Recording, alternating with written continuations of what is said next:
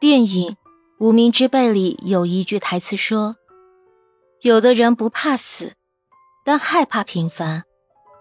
为了逃离平凡，马先勇以肉身和枪械对抗，最后丧命；眼镜持枪抢劫，最后成为全国人民的笑柄。这个世界上主角很少。”多的是像你我这样平凡的观众。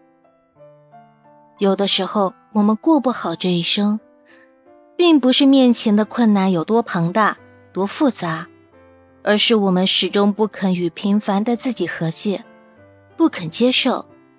其实，平凡才是人生的常态。我在《平凡之路》这首歌的评论区看到过一个留言：小时候。跟着父亲去城里卖西瓜，害怕同学会看到我，就拼命的将自己隐藏起来，一路心惊肉跳。现在想来，那条路绿树成荫，阳光飒爽。若不是我害怕面对自己的不完美，一定能看到更多的景致。那条路正如其他的所有路，从来都不应该被逃避。对于很多人来说，二十五岁是人生的分水岭。这个年纪，有人结婚，有人分手，有人事业刚起步，有人承受了多次失败。这个年纪的人已经不再年轻，却也没有老去，渐渐明白，努力和成功从来就不是一个对等的公式。但就此放弃，又总是不甘心。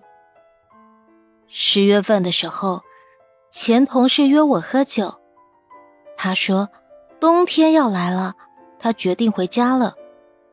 我很诧异，这个可以为了一个项目连续熬夜几天的姑娘，怎么一下子就要放弃了呢？他跟我说，以前工作太想拼出个成败，但身体搞垮了。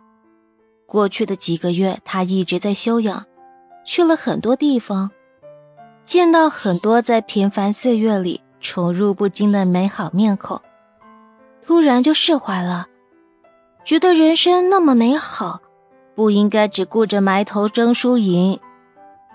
我们从不否认拼搏的意义，人生需要不断去突破、去努力，但人生的意义也不是只有拼搏这一种。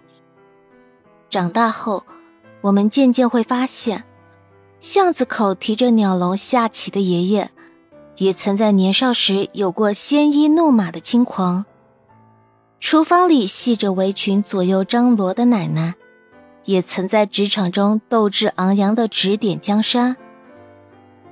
罗曼·罗兰说：“世上只有一种英雄主义，就是在认清生活真相之后。”依然热爱生活，成长就是与平凡的自己和解的过程。平凡不是平庸，不是止步不前，而是我们渐渐学会用更从容的样子迎接明天。二十五岁，三十五岁，四十岁，不管什么年纪，我们一样可以成为任何想要成为的人。如果你还有想要挑战的事，那就去做。有时候上坡路走起来缓慢又艰难，希望你不要急躁。如果你想看淡输赢成败，那就随心所欲的去享受人生。生命是一种经历，而不是竞技。不管你今年几岁，都希望你能在自己的时区里过得快乐随意。